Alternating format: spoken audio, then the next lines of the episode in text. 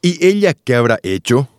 Cada vez que escuchamos un caso de feminicidio, nos falta el familiar, amigo, allegado o compañero de trabajo que inmediatamente realiza la trascendental pregunta del pila. ¿Y ella qué habrá hecho? Esta simple interrogante lleva consigo un machismo exacerbado que pretende justificar un hecho de asesinato o violencia del que día a día son víctimas las mujeres. Y es que según datos del Ministerio Público, se denuncian en promedio unos 110 casos de violencia familiar por día.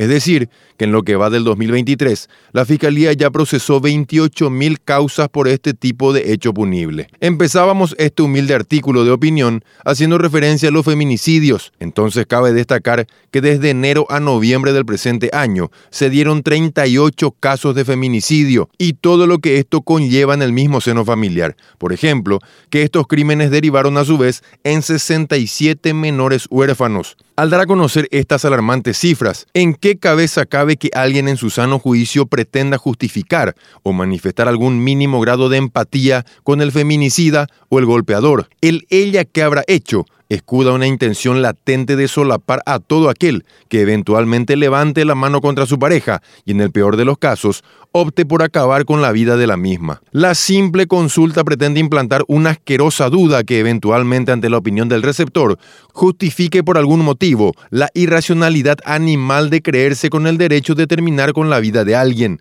por más que a muchos moleste. En Paraguay todavía quedan cortos los intentos por luchar contra el flagelo de la violencia contra la mujer. La simple implementación del término feminicidio carcome a muchos que no pueden comprender cómo se estableció un término jurídico para atender y juzgar estos asesinatos, que son promovidos por el odio, los celos o la imposibilidad de entender que la pareja puede buscar mejores horizontes. Y es que todavía en muchas comisarías, principalmente de áreas rurales, los policías que reciben la denuncia de una mujer violentada todavía les recomiendan que vayan a solucionar sus problemas en su casa, con su marido. Ese ella que habrá hecho alimentan las mismas opiniones una complicidad manifiesta hacia aquellas actitudes que provocan reacciones violentas. A pesar de todas las campañas comunicacionales, las variaciones jurídicas en los códigos penales y los mensajes de empoderamiento para la mujer, el contramensaje machista persiste y en muchos casos incluso pretende victimizarse. Intentan sembrar la idea de que no se necesitan políticas sociales ni jurídicas específicas